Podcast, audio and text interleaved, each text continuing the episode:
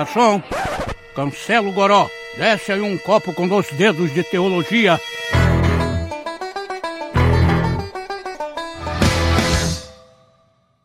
Sejam muitíssimo bem-vindos a mais um episódio do Baixo Clero, o podcast do Dois Dedos de Teologia. Esse momento em que a gente compartilha da palavra de Deus uh, com outros irmãos que participam e embelezam, embelezam né, o nosso canal com uh, suas experiências, suas convicções, suas percepções acerca da palavra. O Dois Dedos de Teologia é um espaço também plural, por mais que quando eu apareça aqui, geralmente é um tanto catequético, uh, sempre apresento minhas crenças e posições, é sempre interessante a gente mostrar uh, pessoas com outras experiências, com outras percepções, e que contribuam a partir da experiência do que Deus tem feito com eles por, pelo Brasil inteiro aí, por que não?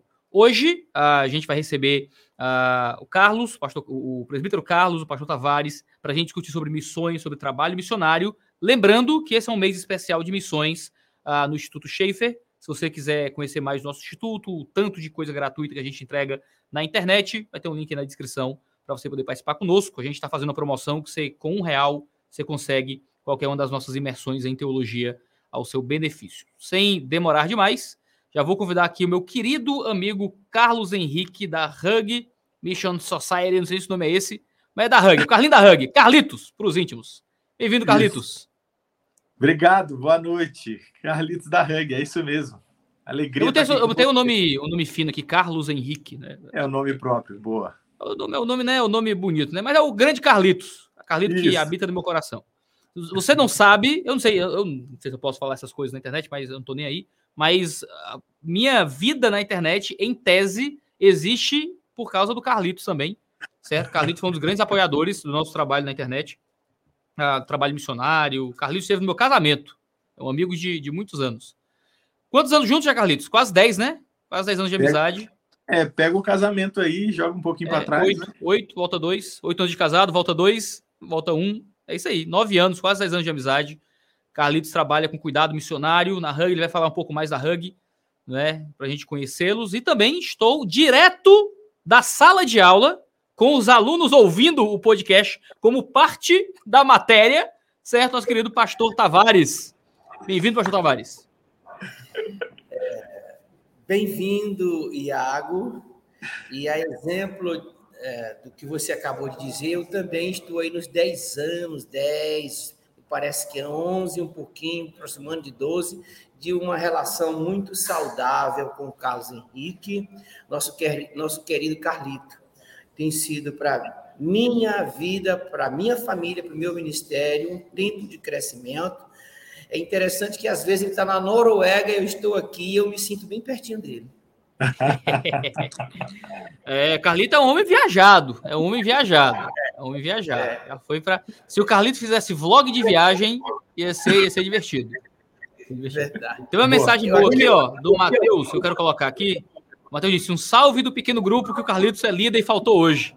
Exatamente. Um Denúncia. Denúncia. Mas foi combinado. Excelente. Ele avisou, né? Não sumiu do nada, né? Exato, exato. Gente, que alegria tê-los aqui. Para mim é uma, é uma alegria muito grande falar de missões na internet. Eu não falo muito, já eu, de vez em quando eu falo de missões na internet, mas eu fico muito triste porque os materiais que geralmente viralizam aqui no Dois Dedos de Teologia são materiais falando de outros temas, não é? Ah, e é, o Paul Washer falava assim, o Paul Washer ficava triste, porque o pessoal, nossa, Paul Washer, você é um homem de pregação sempre dura, né? Ele disse, não, as pregações du é que as pregações duras são as únicas que as pessoas assistem na internet. Eu geralmente estou pregando de forma mais normal, né? mais comum. Mas quando a pregação é dura, é essa que viraliza. Aqui no 2D Teologia, a gente tem talvez três tipos de conteúdo. A gente tem aquele que é o conteúdo padrão, aquele que a gente faz todo dia, responde dúvidas teológicas e tal, e o pessoal vai, uh, vai ouvindo né, as questões teológicas, e aquilo é o vídeo que tem visualizações normais. Tem as tretas e as polêmicas, né? Que aí você faz um vídeo de resposta para alguém, toca no assunto do momento, aí, aí aquilo viraliza, um monte de gente assiste, eita, e, e, e, só esse tipo de conteúdo chega a algumas pessoas. E tem aquilo que às vezes é o que a gente ama fazer, Aí é um vídeo sobre missões, é um trabalho de missiologia, explicar sobre a importância de pregar o evangelho. E é um terceiro nível de conteúdo que é o que ninguém tá nem aí, ninguém assiste, ninguém clica, ninguém quer ver nada, né? Ah, mas, a gente, mas a gente insiste, mas a gente insiste. Só que isso é um, é um, é um termômetro de algo muito triste. É. Sobre se o meio é a mensagem, né? Como diz o McLuhan, aquele famoso uh, pensador canadense, se o meio é a mensagem, o tipo de coisa que a gente produz para a internet acaba sendo muito afetado pelo meio. Porque você sabe imediatamente qual é a resposta que as pessoas dão ao que você está fazendo. Eu posso falar de missões na minha igreja todo domingo. E ali é um lugar que o pessoal senta para isso. Você começa a produzir conteúdo na internet, missões é uma coisa que parece que não existe muito, não aparece muito, não se fala muito, porque não tem muito retorno, porque parece que as pessoas não estão muito afim, né? Eu publiquei 15 livros, meus quatro livros menos vendidos são os livros sobre missões. Né? E são livros que eu gosto muito, por exemplo. Como é que vocês avaliam esse cenário hoje de uma excelente popularização de teologia através das redes? Popularizou-se mais fácil, mas o que parece ser um, uma grande omissão aí do que a gente encontra muito da produção teológica na internet, dessas conversas sobre teologia nas redes sociais, que parece que às vezes não descamba em um interesse missionário muito presente. Meu pastor, o senhor quer começar? É, eu aprendi com os meus antepassados que a gente dá a, a prioridade para os mais antigos, os mais velhos. É. Mais um motivo. Eu...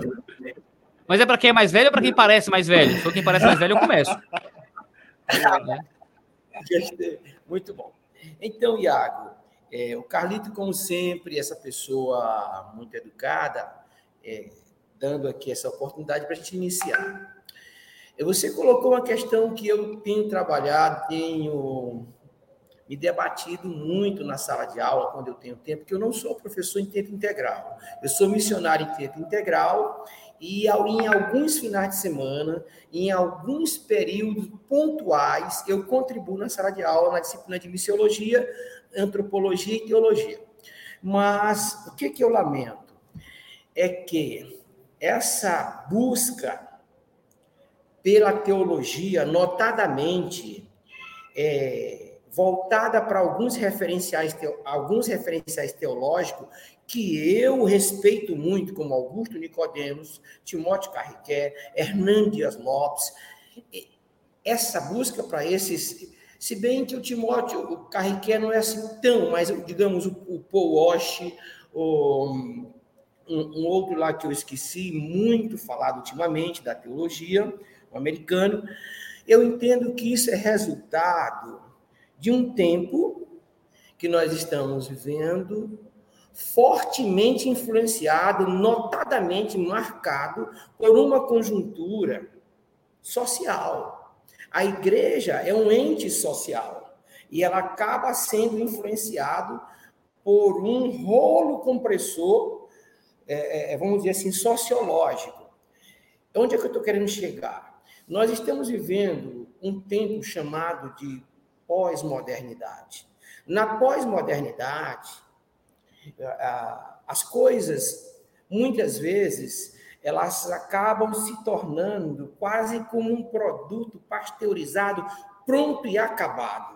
Então, para quem gosta de teologia, é muito mais é fácil pegar uma teologia pronta de Augusto Nicodemos e, e, e outros do gênero, até mesmo daqueles que já não estão com nós, é, é, como um teólogo aqui que eu esqueci o nome, muitos teólogos, o próprio Calvino, é muito mais fácil pegar lá as institutos de Calvino, compartilhar com alguém, do que a gente se preocupar com as minorias que estão na Amazônia, com a igreja secreta, porque isso não, é, não chega numa, numa, numa conjuntura pós-moderna, isso não tem muita importância do ponto de vista social, e a igreja está dentro de, desse caldeirão sociológico que a gente tem que fazer um esforço muito grande para entender que em qualquer contexto social,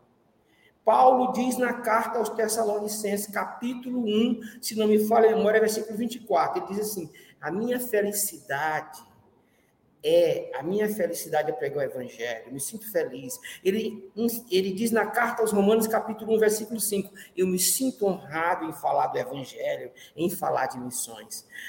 Só que isto, no contexto de hoje, o que deixa muitas pessoas honrado é saber o que significa a teologia acromática, por exemplo, que é uma das teologias mais complexas que existe.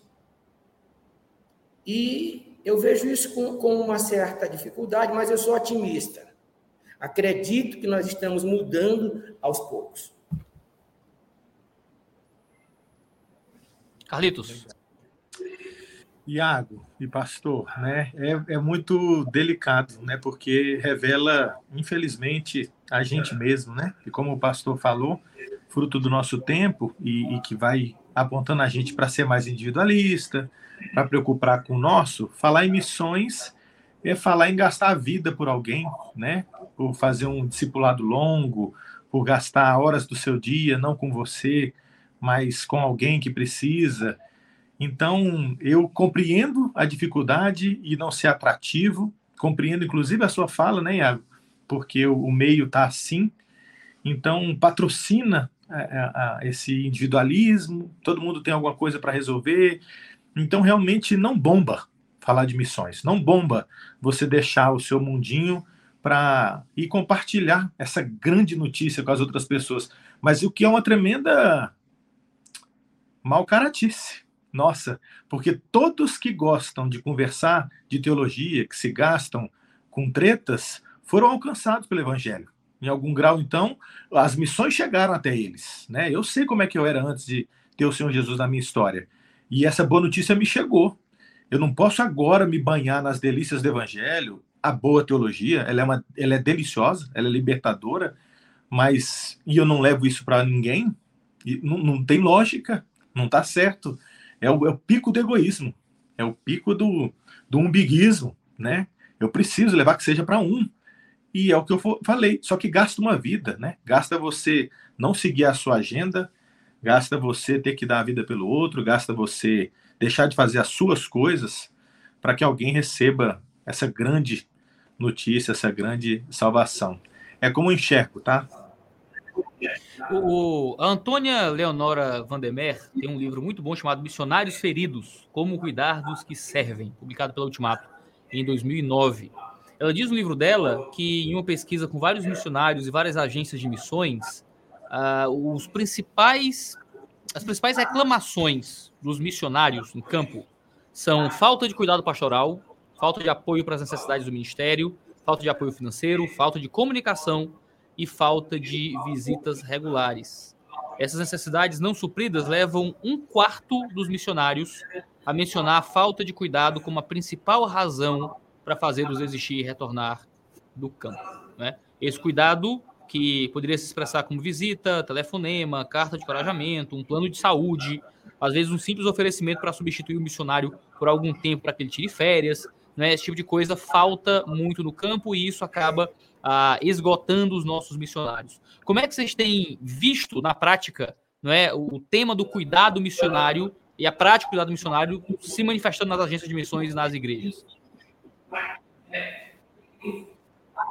Pode falar, pastor Tavares.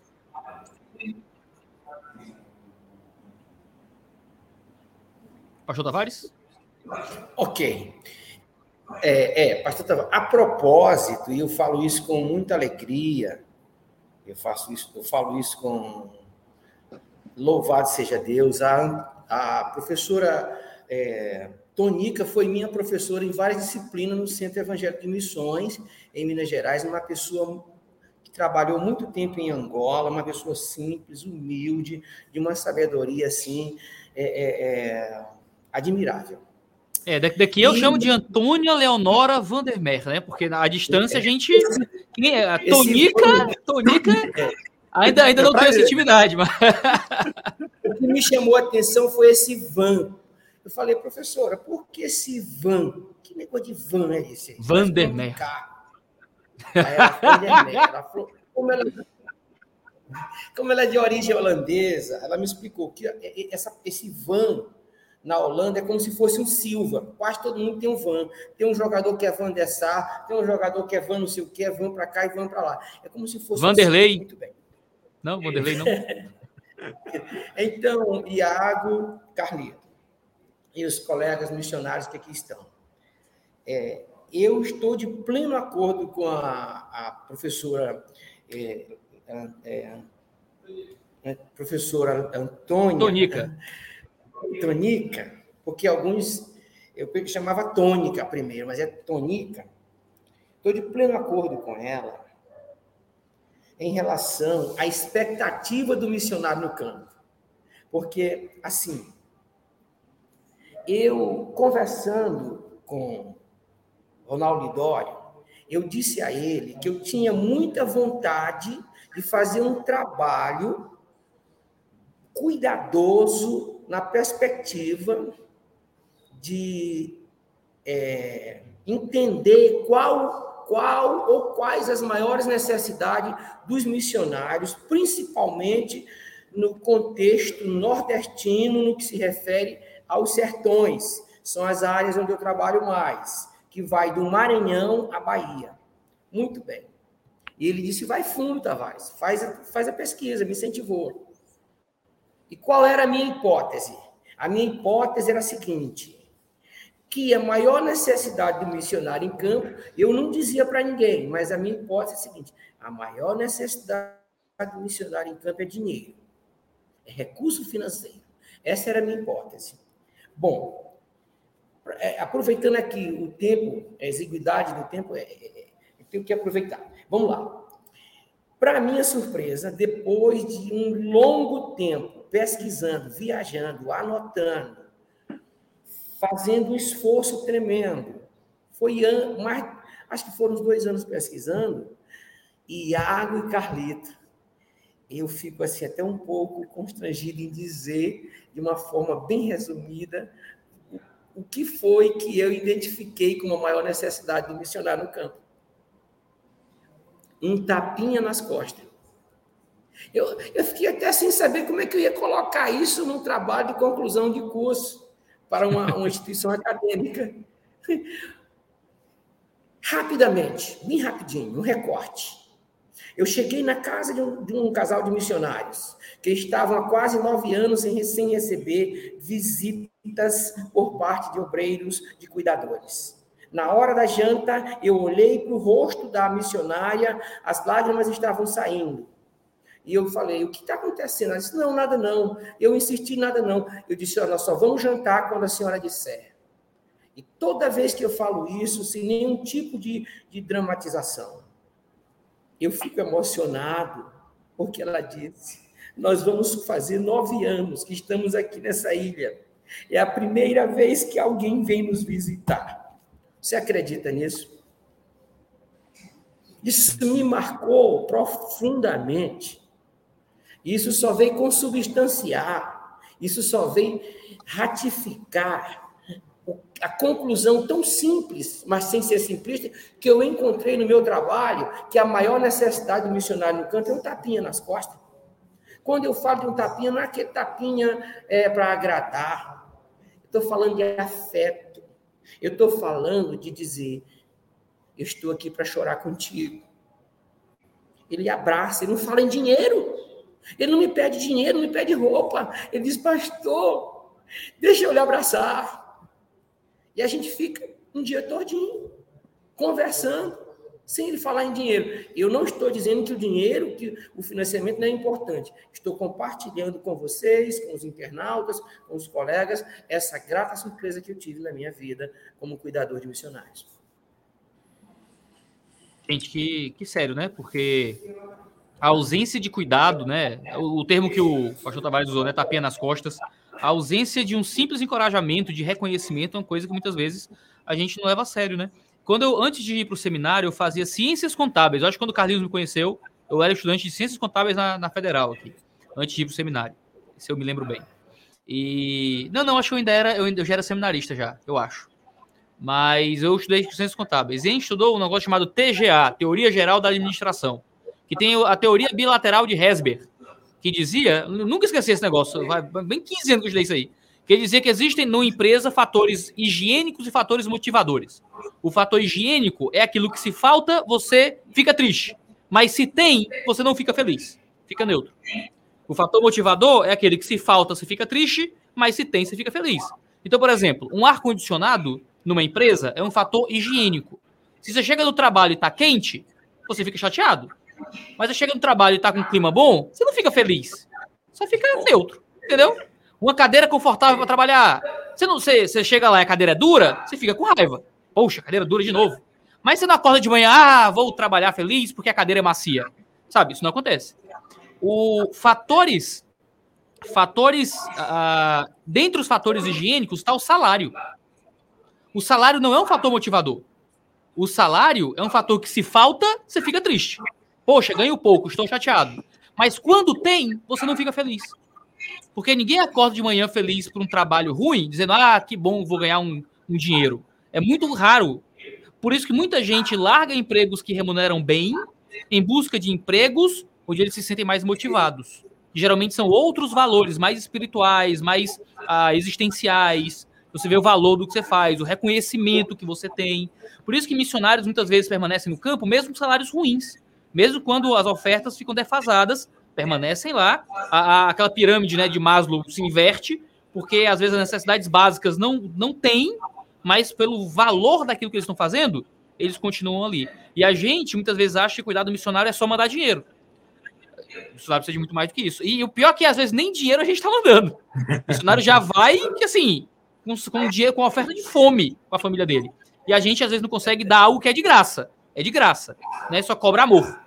Só cobra amor real e genuíno pelo missionário.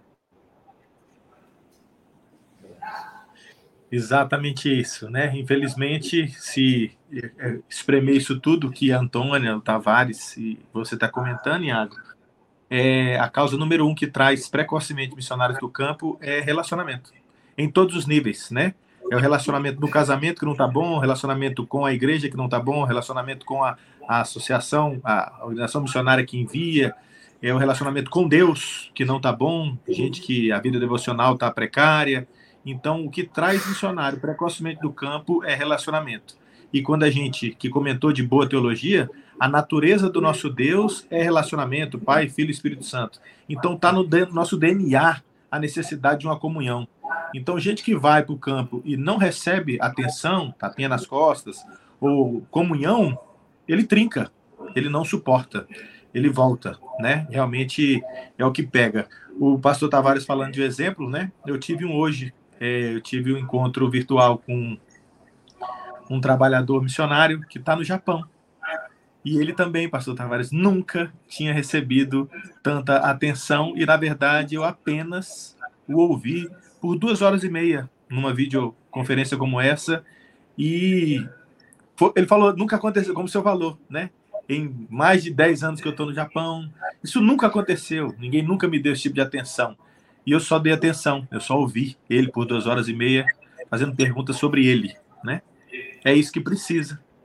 Eu concordo com a túnica, né? Infelizmente não é dinheiro. Eu vi isso na pele também. O pior é que o problema é que ainda falta dinheiro, né? A gente não tem o básico, né? A gente não tem o básico muitas vezes e falta às vezes aquilo que poderia suprir até um pouco emocionalmente a falta do dinheiro, né? Tem um livro também muito bom, uh, escrito por Kelly O'Donnell, chamado Cuidado Integral do Missionário, Perspectivas e Práticas ao Redor do Mundo, né, publicado pela Descoberta em 2004. Né? Uh, tem uma citação muito boa que diz o seguinte, no mundo das missões e do cuidado pastoral, alguns dos servos mais atenciosos não são ouvidos. Não são ouvidos. Né? Uh, não são necessários e profissionalmente treinados, e nem geralmente convidados para serem palestrantes e conferências. Muitas vezes, os caras que estão mais dentro do processo são pessoas que geralmente são tratadas como gente da ação. Gente da ação.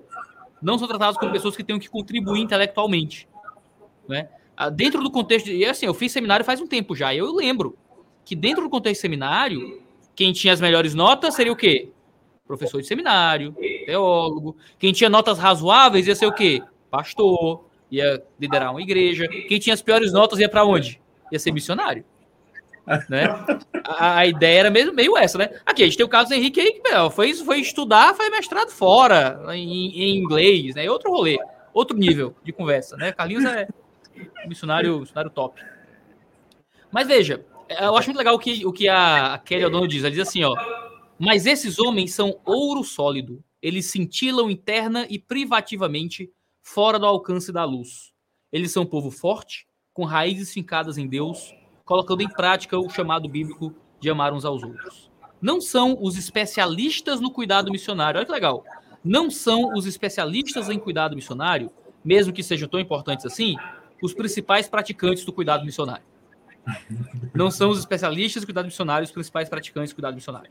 Mesmo que alguns deles possam estar sendo responsáveis por lidar com o custo do cuidado missionário.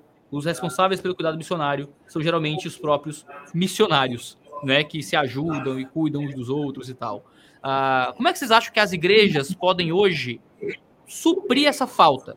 O que, qual é a visão que as igrejas têm que ter? Ou qual é a, a teologia que está faltando? Ou qual é a logística que não tem? Qual é o instituto? Onde é que está a falta a ser suprida em nossas comunidades para esse problema de, de cuidado missionário ser pelo menos diminuído? Se não resolvido, pelo menos diminuído. Pastor Tavares, deixa eu só dar uma palavrinha antes do senhor comentar, que eu quero, baseado nisso que você falou, Iago, eu quero apresentar o pastor Tavares. O pastor Tavares, ele é um pastor de história pessoal, né, doída, sofrida, é, chamado, não foi buzinado, chamado para a obra missionária, e é exatamente o que você falou, né? A grande necessidade fez dele um cuidador de missionários. Ele rasga todo o, o, o, estado do Maranhão, Piauí, Bahia, ele está sempre visitando né, missionários em lugares mais difíceis, em situações bem difíceis, né? Que é onde ninguém quer ir, como ele deu um dos exemplos, né? Mas ele está sempre no trecho, ele faz isso. E quando você me convidou para a gente falar sobre cuidado missionário, você falou: teria mais alguém que a gente pode conversar? Eu te confesso que eu fiquei parado um tempo e não tem pessoas dedicadas ao cuidado do missionário ou dedicados em tempo integral, assim. Alguns fazem alguma coisa e isso. E pode ser que a minha rede de contato seja pequena, né? Mas o pastor Tavares, ele faz isso, tempo integral. Como eu, ele é um cuidador de missionários, né? Então é quem conhece a causa, como você encabeçou aí com essa fala dessa autora. Que eu tive o prazer de ler esse livro, que ele é, foi muito impactante para mim também. Pastor Tavares, muito legal, muito legal. É, bom, eu não posso falar de cuidado missionário sem aqui mencionar, poderia mencionar várias pessoas. Volto a dizer, dada a exiguidade do tempo, eu vou tocar em, em nome de duas pessoas. Como não poderia deixar de dizer, Carlos Henrique, eu conheci em João Pessoa, no encontro, por meio do Ronaldo Lidório. E a partir dali, é, Deus foi trabalhando e a gente foi crescendo junto a cada dia que o crescimento nosso, a nossa comunhão com Deus, é, é, ela não, não, não pode estagnar. Então, o Carlos Henrique, ele tem sido, para a minha pessoa, um instrumento de Deus é, que tem contribuído muito para a minha mudança de visão em relação a cuidado integral missionário. Porque durante muito tempo eu vivi numa armadilha de vitimismo. Eu tinha, eu tinha uma paixão missionária, eu tinha um desejo de fazer missões, mas eu não tinha apoio de nenhuma denominação. Não vou dizer a minha, a B ou C. E eu caí numa armadilha de vitimismo e eu ficava me reclamando o tempo todo. Puxa vida, eu quero fazer missões, não tenho dinheiro de ninguém, não tenho apoio de ninguém. Eu sou um pastor, não tenho. E eu conheci duas pessoas que me fizeram mudar de forma assim diametral. A primeira delas foi o Ronaldo Lidório, que é uma pessoa de um conhecimento acadêmico, é um dos poucos especialistas que também cuida lá na, na ponte. Ronaldo Lidório me fez entender o que é cuidar de missionário numa perspectiva diferente daquilo que eu concebia, que só era possível cuidar de missionário se eu tivesse uma agência com CNPJ, com dinheiro entrando todo mês, com orçamento. O Ronaldo me fez entender que não, que isso é importante, mas sem isso eu podia ser um cuidador de missionário. Eu teria que orar e pedir discernimento para Deus e tocar minha vida. E depois veio o Carlitos, que já tem aí mais de uma década, que tem sido bênção para minha vida. Mas, é, Iago, eu finalizo dizendo o seguinte: um dos grandes desafios, como você pontuou, das instituições, das igrejas de abraçar o cuidado missionário, é o que a gente chama, vou usar aqui um pouquinho da, da linguagem acadêmica, é o que a gente chama de missiologia gerencial, que é aquela missiologia que trabalha na perspectiva de lucros, de resultados. Esse é um grande desafio. Por quê? Porque as igrejas viraram um, um, um mercado, viraram uma coisa qualquer, não. Elas acabaram, grande parte das instituições, elas acabaram sendo influenciadas por uma missiologia gerencial, uma missiologia de resultado, que tem a ver com o contexto que nós estamos vivendo da pós-modernidade, aonde a ênfase está em quem produz e em quem consome. O que que um missionário produz? O que que ele consome? Para a sociedade, isso é uma pergunta muito relevante. E para a igreja também está acabando. Isso está se tornando relevante. Então, o nosso desafio é orar, é fazer esse tipo de trabalho que está sendo feito aqui. Aqui eu estou com quase 20 educandos de uma igreja que com certeza está sendo influenciada no sentido de que plantar igreja, cuidar de missionários, não é um trabalho que o resultado vem a curto prazo. Eu fiquei impressionado e com isso eu encerro minha fala aqui. Quando eu ouvi o Carlito dizer que passou duas horas e meia ouvindo missionário no Japão. Olha, Outra palavra, além do tapinha que eu encontrei na minha pesquisa. Pastor, o senhor sabe que uma das coisas que mais me dá alegria é quando o senhor liga para mim e me pergunta assim: como estão as coisas por aí? Benção. Benção. É isso. Agora um negócio que você, você quer comentar, Iago? Não, é que eu não lhe apresentei também, Carlito. Você, você não quis se apresentar, eu vou lhe apresentar, certo? Porque a Hug Mission Society é o nome que eu, tô, que eu, que eu não sei, tá na minha cabeça esse nome Missionary até agora. Se é Organization. Ok, isso. Eu achei, achei sinônimos. Né? A Hug Missionary Organization é, uh, é uma agência missionária trabalhada com, com ênfase em, em, uh, em cuidado de missionários, em apoio missionário uh, envolvido principalmente com cuidado uh, emocional, espiritual, psicológico de missionários. O Carlitos é, é um dos nomes, é o principal nome, por não dizer assim, uh, dessa organização, que já abençoou muito a minha vida, abençoou muito a minha vida, que tem abençoado a vida de na casa da centena de missionários aí no mundo inteiro. Uh, muito, muito do reino de Deus tem sido abençoado pelo trabalho do Carlitos né, eu não podia, eu não podia fazer essa live sem, sem chamá-lo. Sem, sem, seria um pecado gravíssimo. Louvado seja Deus. Obrigado, Iago. Iago Olha só. Oh, perdão, pastor. Permita, Iago. Eu não vou entrar nos detalhes aqui por conta do tempo, porque também não seria, talvez, adequado.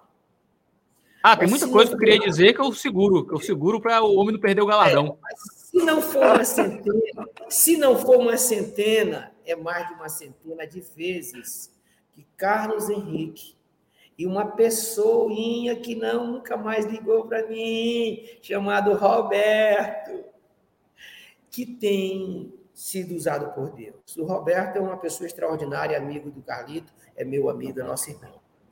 O Roberto, uma vez em Curitiba, em Curitiba, Iago, eu estava mergulhado numa, numa crise emocional tão aguda que eu estava vendo desespero. E o Roberto, durante uma semana, me deu atenção em, em São José dos Pinhais. E o Carlos Henrique, eu estou com medo de dizer aqui, porque vai envolver passar de avião, a pessoa pensa que é, que, que é coisa de rico. Mas não tem som, não, não, eu não esqueci as quantidades de vezes que Carlos Henrique pega um avião, eu não vou nem dizer aonde, para vir em São Luís tratar de um assunto muito pessoal comigo para cuidar de mim. Louvado seja Deus. Louvado seja Deus. Vamos falar de coisa importante aqui, pastor Tavares. Por que, o que, que a igrejinha tem que fazer? Foi o que o Iago comentou, né? E aí, meu amigo, eu, eu te digo que assim, o que está acontecendo? Normalmente, a fome é que faz a gente correr atrás de comida, né? A necessidade. E como assim, uma interpretação muito pessoal dos ciclos que a nossa igrejinha foi enfrentando aqui no Brasil, nós fomos evangelizados, o evangelho chegou até o nosso país, O povo de Deus começou a se converter, o povo de Deus começou a amadurecer, o povo de Deus começou a enviar os missionários. Então, tem a primeira onda, quando chegaram até a gente, tem a segunda onda, nós começamos a enviar missionários, agora a gente já começa a viver a terceira onda, que é o quê? Os missionários enviados começam a trincar, começam a voltar precocemente, começam a faltar, começam a se aposentar, igrejas não sabem o que fazer com gente que, como o pastor Tavares falou, não produzem mais. O que, que a gente faz? Com viúvas, com missionários já de idade, já idosos, a gente não está sabendo o que fazer. Então, Iago, a necessidade está sendo um dos grandes combustíveis, né? E como se mostra também até na Bíblia, né? A perseguição e a necessidade fazer o sapo pular.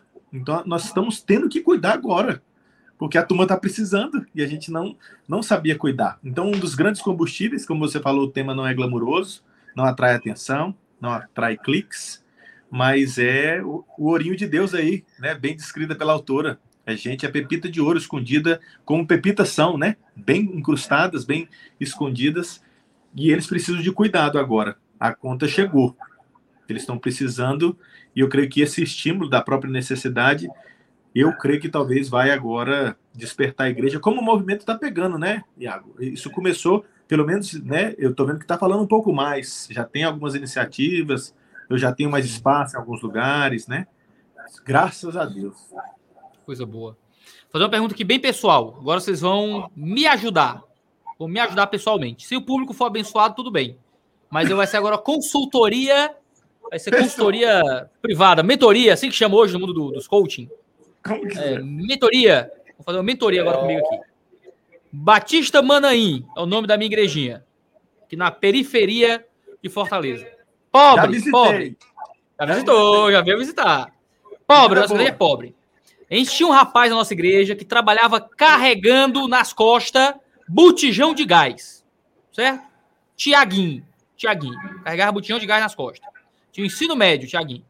Aí, aí mandamos o Tiaguinho pro seminário. No meio do seminário estava difícil carregar botijão de gás das 5 da manhã até o fim da tarde e ia aprender grego no seminário. Aí a igreja juntou um dinheirinho e tal, de tal, tal, tal, para pagar um salário mínimo para ele poder sair do trabalho para estudar. Aí Tiaguinho casou e tal, o Tiaguinho terminou o seminário, queria ser missionário. A igreja juntou as moedinhas, mandaram o Tiaguinho para MEAB, Missão Evangélica Árabe do Brasil. Tiaguinho sonhava em evangelizar muçulmanos, né? Foi lá, fez um curso de um ano uh, e voltou. Voltou, ajudou no seminário, cuidou do centro de, de Instituto de Estudos Islâmicos lá do seminário. Aí o plano é ir para o mundo árabe. Tiaguinho tinha que dar uma melhorada no inglês, já queria dar uma. Tava fazendo aulas aqui, mas estava avançando pouco. Vamos mandar o Thiaguinho para um campo intermediário. Assim, o Thiaguinho ele vai para um campo onde ele vai treinar inglês, vai aprender inglês, vai evangelizar muçulmanos no campo, até ele ficar um pouco mais desenrolado para poder ir para um, um campo definitivo, mais longo, onde ele não vai ter nenhuma ajuda de missionários brasileiros. Então, mês passado, ou foi retrasado, mas acho que foi mês passado, agora em agosto, nossa igreja fez o culto de envio da família Andrade foi Tiaguinho, Germana, a esposa, os dois filhos, uh, para a Guiana Inglesa. Estão na Guiana Inglesa, no interior da Guiana Inglesa, lugar pobre, lugar com muita necessidade do evangelho, tem um missionário brasileiro lá, mas eles já estão metidos no inglês. A criança já está estudando inglês, Tiaguinho já está evangelizando em inglês, já está nas atividades da igreja, mas tem um suporte de missionário brasileiro que dá aquela força, mas já estão lá tendo que desenrolar e já está evangelizando muçulmano já lá Glória no campo, certo? Mandamos, coisa boa, aleluia. E agora? Eu faço o quê? E agora? Meu funcionário tá lá, demorou 15 dias para ter internet, é um lugar pobre, é um lugar pobre. Não tem shopping, não tem, sabe? É lugar, é, é pobreza. Tá lá porque ama o Senhor. Os irmãos da nossa igreja falam do Tiago com tons solenes. Solenes. Eles entregaram a vida pelo evangelho. Eu passei minha vida inteira querendo achar uh, uma oportunidade de emprego em outro, em outro país que fosse melhor, ele escolheu sair do país para um país que é pior para levar o evangelho, em termos sociais, né? Beleza, excelente. Juntamos dinheiro, mandamos o Thiaguinho. Tá lá sendo sustentado malemar, com muito esforço, não é? Mas aí, o que, é que eu faço agora? Eu fico, continuo mandando dinheiro, uh, de vez em quando eu peço, eu, eu, cobro resultado, uma foto com os convertidos, entendeu? É assim que faz? Me, me expliquem, me, me ensinem, eu, pastor de igreja. O que é que eu faço agora com o Tiaguinho? Me digam. Consultoria Vai, privada. Ilumina a mente do irmão. Me ilumine a mente, me ilumine a mente. Olha, em primeiro lugar, Iago, eu quero aqui louvar a Deus por esta igreja. História linda. Pela visão que esta igreja tem. Que eu vou voltar um pouquinho na pergunta anterior, que está relacionado com essa questão que você pontuou aqui. Qual o problema para a igreja brasileira, notadamente a igreja cristã, da qual nós estamos falando, a igreja evangélica, qual o problema para essa, essa visão tão limítrofe, tão pequena em relação ao cuidado missionário? Existe uma cultura de muito tempo que missionário tem que sofrer, tem que dar o couro, tem que dar a pele. E essa é uma cultura que precisa ser trabalhada do ponto de vista teológico e missiológico. Existe um outro elemento que contribui também para esta, essa, para é, é, este problema do, da, da, da, do distanciamento entre o interesse pela teologia e pelo cuidado dos missionários. O que, que é? O Ronaldo Lidório aponta um tripé importantíssimo para um, uma instituição chamada seminário. Essa, essa instituição tem que ter uma teologia, chama, é, que ele chama de uma teologia fiel, uma teologia fiel. Essa, essa, essa instituição tem que ter uma, uma comunicação do evangelho que seja relevante inteligível para quem vai receber. E nesse tripé tem que ter teologia, missiologia e antropologia. E a matriz curricular da maioria esmagadora dos nossos seminários, aonde eu conheço, não existe ênfase na missiologia. A ênfase está na teologia, nas especulações. Então, são problemas. E sua igreja não está indo nessa vibe, não está indo nessa onda. Então, eu tenho muito pouco para te dizer para a tua igreja, se não dizer, meu amigo, vai fundo, continua. Você está no caminho, vocês estão no caminho certo. Se vocês precisarem, se tiver alguma coisa que eu possa fazer para ajudar, eu estou aqui. Tá? É claro que existem algumas questões que o, o Carlito falou com muita propriedade, que vocês devem invertir, já que você me pediu aqui a minha. É, não vou nem chamar consultoria, não me considero nesse nível. É que você pediu aqui. Eu vou, eu vou dizer para você o seguinte: invistam, invistam o máximo que vocês puderem em relacionamento interpessoal. Se não der de um jeito, faz por, em relacionamentos liga, é, vai lá, faz alguma coisa que ele se sinta ligado a vocês, assim como ele deve se sentir ligado ao Pai, ao Filho e ao Espírito Santo. Relacionamento. Porque a igreja de vocês, eu tenho muito pouco que acrescentar. Porque a igreja de vocês, sem nenhum tipo de lisonja, de bajulação, a igreja de vocês, é, é, ela não é, não é a regra. Arrasou. Eu louvo a Deus pela sua igreja e creio, e creio que outras igrejas vão seguir a mesma direção. Benção. Amém. Carlitos, eu faço o que agora? Rapaz, eu vou te contar a história de um missionário para te inspirar, você e sua igreja. Adoro as histórias. Adoro as histórias do Carlitos. Não, vai pegar fogo. Essa você conhece. Porque o camarada foi o missionário. Então, ele tem essa referência que a gente tem dele, espetáculo. O nome dele, Paulo, missionário. Depois do Senhor Jesus, foi o camarada, né? A gente é fã do Paulo, Paulo missionário. Eu identifico ele assim, entre todas as atividades dele, missionário. Eu não, não vou dizer se eu lembro o versinho de cabeça aqui, mas acho que é segundo a Timóteo 4,13, que ele fala exatamente o que, que o Tiaguinho precisa com a família dele. Paulo fala assim, é, em 2 Timóteo 4,13: Quando vieres, traz a capa que eu deixei em Trode. Mais ou menos isso, tá? Mas traz, traz também os livros, especialmente os pergaminhos. É isso que ele fala, tá? Então, pensa comigo. Paulo, missionário, homem de Deus, teólogo, né? Experiente. O que, que ele queria nessa altura? Ele fala: quando você vier, ele queria a companhia. Rapaz, até quem está preso, tem que ter alguém para levar lá um chinelo, um negócio, uma escova de dente nova. A visita, ela faz muita diferença. Então ele está esperando a visita de uma pessoa. Quando você vier, as necessidades emocionais. O tapinha nas costas, meu pastor falou, é eu tá perto dele, tá próximo dele. Como o pastor falou, seja por ligação, WhatsApp, tá tudo bem? Como é que tá? Ele queria avisar quando você vier, necessidade emocional. Depois necessidade física, que você também falou, Iago. A gente não manda nem dinheiro. Ele queria a capa, tava frio, irmão. Necessidade física, traz o casaco, traz o agasalho. Então o Tiaguinho precisa comprar um pão, ter um, o leite que a menina dele tem que tomar. De repente a menina não pode lactose. Como é que faz? E filho de missionário tem esses negócios também. E precisa ter um leite especial. Não é só o, o irmão da igrejinha, não. Né? Então a gente precisa cuidar dele fisicamente. A capa de Paulo está para as necessidades do Tiaguinho, necessidades físicas, mas também espirituais. Né? Manda os livros, especialmente os pergaminhos. Paulo, a essa altura, já muito estudado, escrito muita coisa já, super usado por Deus, ele ainda está querendo Bíblia, irmão. Ele está pedindo, traz. Eu estou precisando estudar aqui, Deus. Bíblia, traz Bíblia. Então, eu penso que a Bíblia nos esclarece o que o Tiago precisa. Necessidades físicas, emocionais e espirituais, porque Paulo nos ensina assim. Ele precisou. Então, uma igrejinha que está atenta, hein, Tiaguinho? Boleto está pago? Está faltando alguma coisa? Tá tudo em dia? Sua menina tá tomando o leite que precisa? Tá entendendo? Essa pergunta, mesmo que você não mande dinheiro, já esquentou o coração dele. Tem alguém preocupado com minha filha. Saber o aniversário dela, saber o aniversário dele, de casamento, de negócio. É uma atenção que você dá. Ninguém dá atenção para ninguém hoje em dia, gente. Aí você faz isso, Tiaguinho, você enche o tanque dele, ele fica mais. Ele anda mais 300 quilômetros com a sua atenção. Aí você manda uma oferta. Não precisa ser muita, não. É igual desenho de filho papai. Você tem a sua aí, Iago. Ela faz um risco e fala que é você, você fala que lindo. Obra de arte, põe lá atrás emoldura. Ela fez aí. ali na, no jeitinho dela, mas para você é obra de arte Picasso. Então, às vezes, você não vai dar mil reais, não.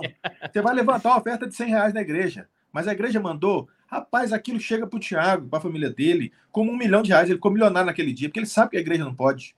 Mas ela se esforçou e deu. E espiritualmente, o Tiago não pode deixar de ter uma atenção espiritual. Ele precisa estar quente com Jesus, porque ele está mais no olho do furacão. O Satanás mira primeiro nele, porque tombando ele é, é queda em cadeia, né? Então, pensam essas três áreas, pegando o exemplo de Paulo, que a turma precisa e a gente não dá conta de cuidar. Mas está escrito, o sarrafo é alto, mas o certo seria isso. Como é que a gente faz para cobrar resultado de missionário? É um cara que é enviado pela igreja, ele recebe um recurso financeiro relevante, está lá no campo, ah, deixa, deixa aí, viva e deixe viver, como é que é? deixa rolar, cobra-se resultado, tem que ter resultados numéricos para o missionário poder ser tratado pela igreja como alguém que realmente está sendo útil e relevante no campo. Né? Como é que vocês aconselham esse tipo de, de averiguação, esse tipo de, de meta? Tem que ter uma meta. Em quatro anos tem que ter uma igreja plantada, se não volta do campo. Eu estou usando essa linguagem bem escrachada para poder Boa. levantar a bola para vocês baterem. Eu não estou dizendo que eu concordo com isso, não, tá? Só tô. Não, tem uma pessoa que colocou um comentário aqui que, ó, sem pressão, tá? Existe, eu chego a pessoa tá tentando. tá com pena do meu missionário já. Eu disse, não, não, calma aí. Tô só levantando a bola para vocês trabalharem. Claro. Vai, pastor. Então, em primeiro lugar, eu quero é, dizer, estou dizendo a você, a todos que estão conectados conosco, que não sigam um exemplo de um filme que é muito visto no mundo inteiro, embora seja um filme cansativo de quase três horas. Mas devido ao enredo, o, o roteiro do filme ser muito bem feito na área de missões, área de missões, é, não siga o exemplo desse filme. O nome desse filme é Do Outro Lado do Céu.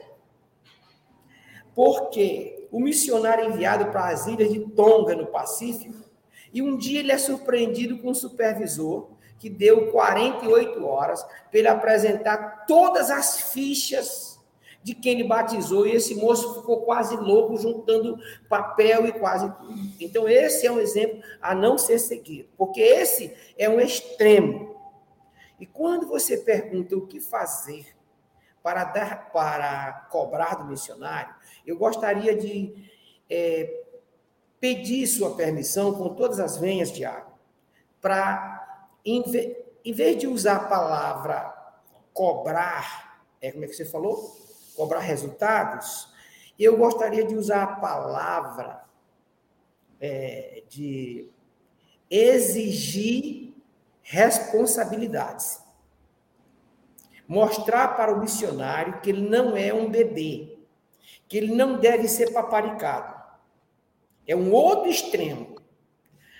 Durante muito tempo nós tivemos entre dois extremos e ainda estamos. Existe um extremo que diz que o missionário tem que ser, tem que sofrer, tem que tem que comer minhoca, tem que comer calango, o missionário tem que tem, tem que beber minhoca. água de lama, o missionário minhoca. não tem que ter sustento. Minhoca.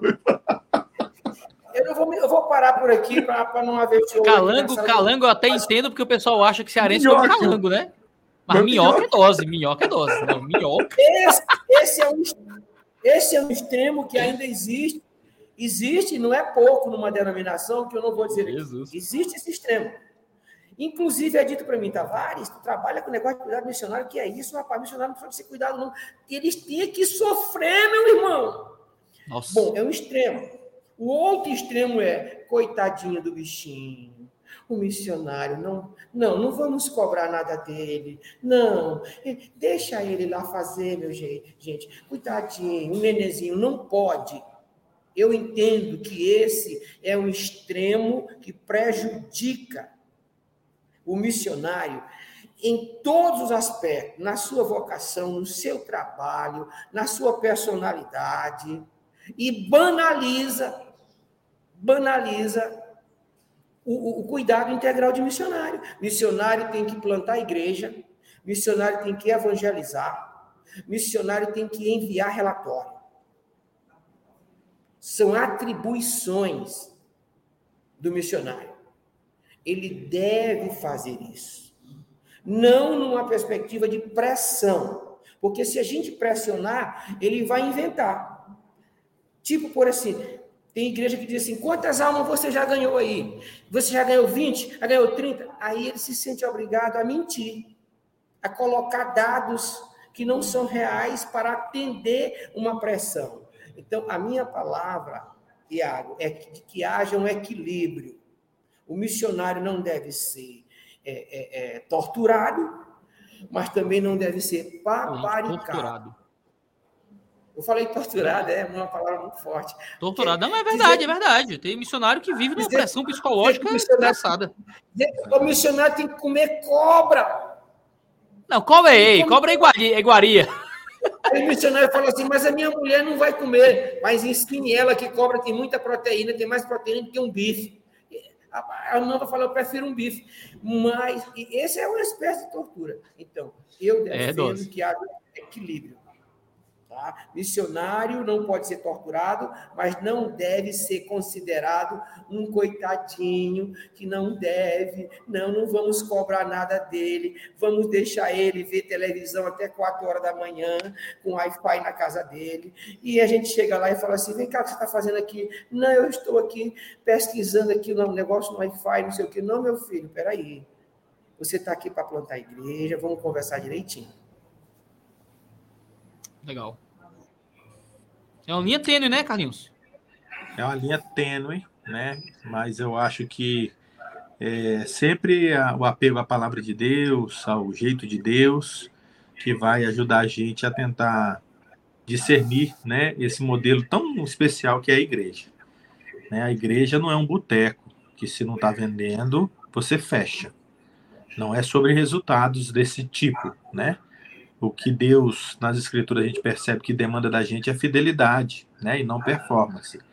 Então, a igreja ela é diferente. A igreja não tem conversão, ela está no bairro, tá, talvez ela vai ficar ali uma vida toda.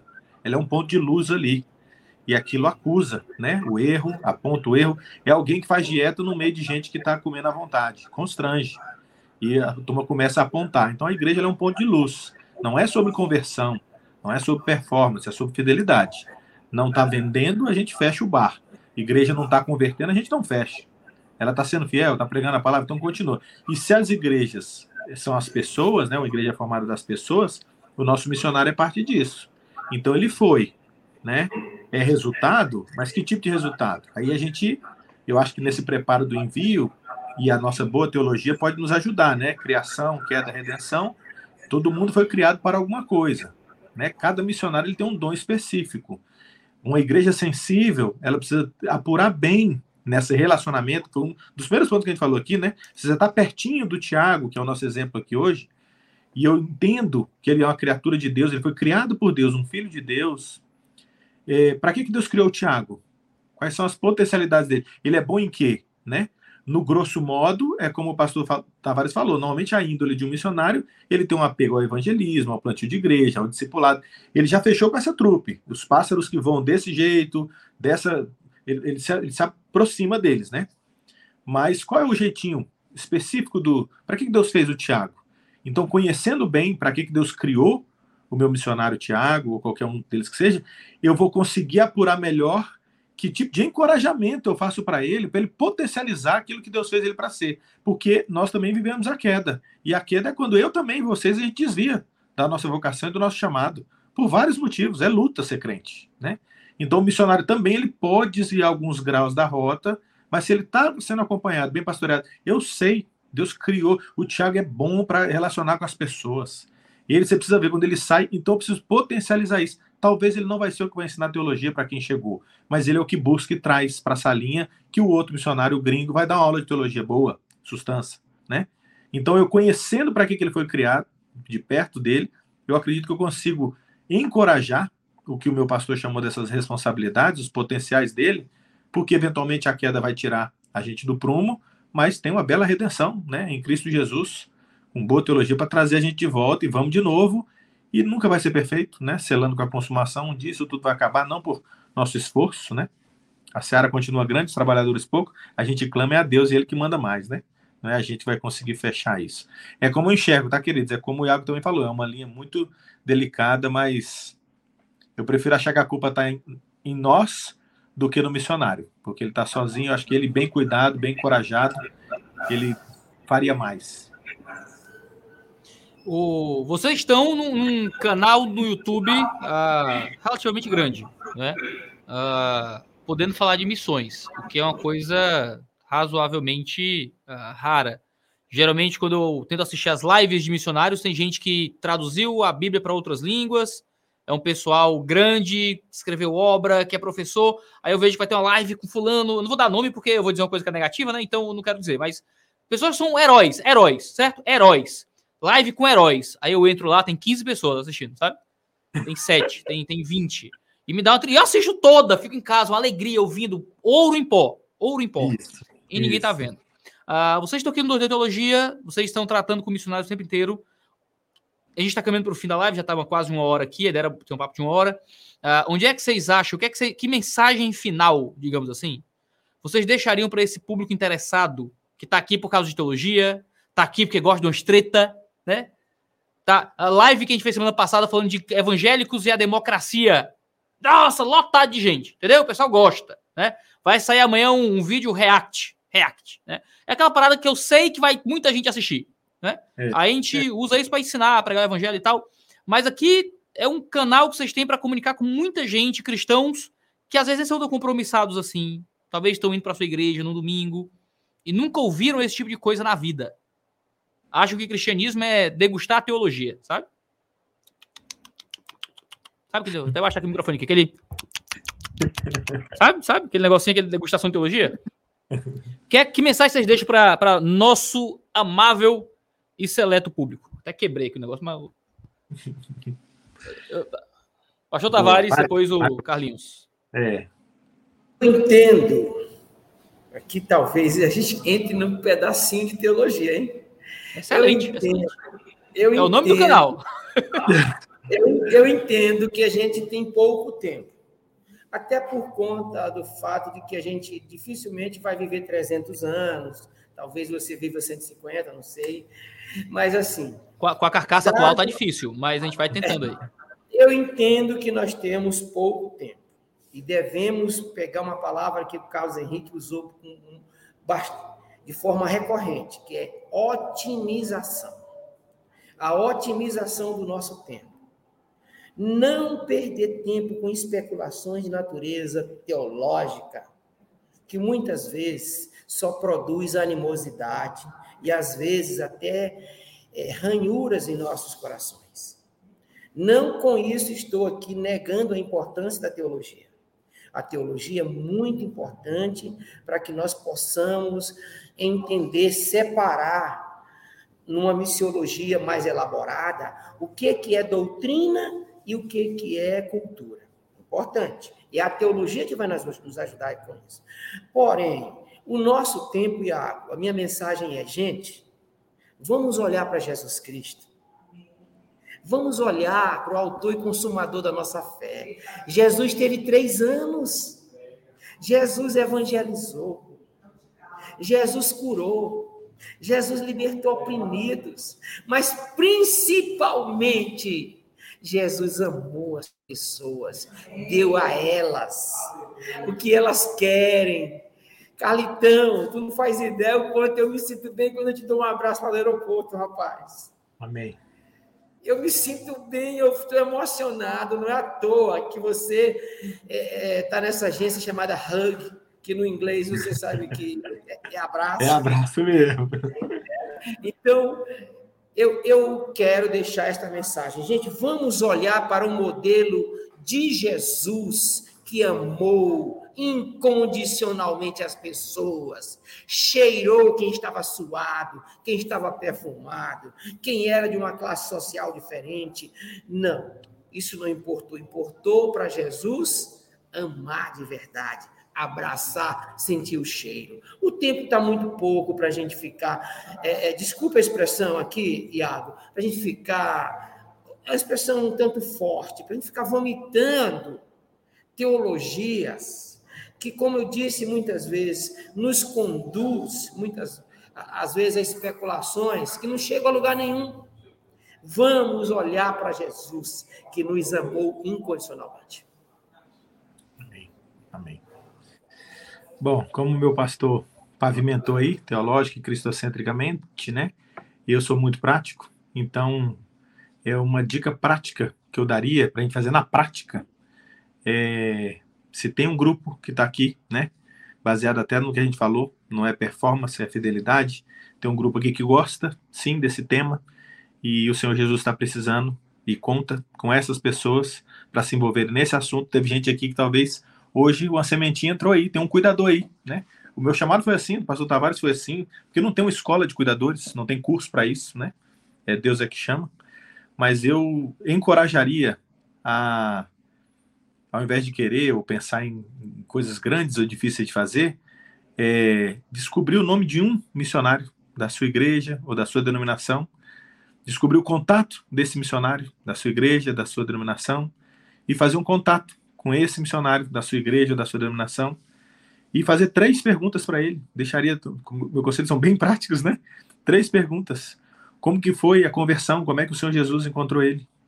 como que foi depois a vocação, como que o Senhor Jesus chamou ele para ser missionário, para fazer missões. E uma pergunta no final, depois de ouvi-lo, né? Quando ele fica triste, ele fica por quê? No campo missionário, né? O que que o deixa ali desanimado, o que que deixa triste?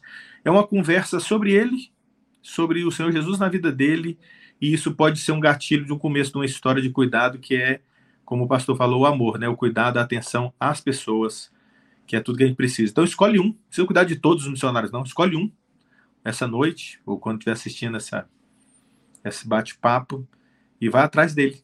Foi assim que começou para mim.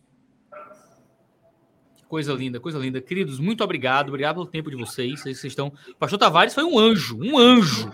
No meio da aula, velho. No meio da aula, no meio da aula. Agradeço aos seus alunos também aí que dividiram você com a gente. Muito obrigado aí aos alunos aí do, do pastor Tavares que Obrigado. deram esse tempo para a gente. Espero que a gente possa ter contribuído também um pouco aí com, com o pessoal aí que está assistindo. Imagino que vai ter um bom bate-papo aí depois da, depois da live uh, sobre o que vocês ouviram. Uh, que Deus possa abençoá-los. Você que está aqui no 2D de Histologia, as 200 pessoas que ficaram ao vivo aqui com a gente, ouviram todo ao vivo, muito obrigado. Toda essa conversa vai estar depois no Spotify, no Deezer, no Apple Podcasts e em todos os locais aí que você preferir para ouvir o seu podcast favorito. Carlinhos, obrigado. Jô Tavares, obrigado. obrigado. Deus abençoe e até a próxima aqui no Baixo Clero, o podcast do 2 Dedos de Teologia. Um abraço. Maravilha, maravilha.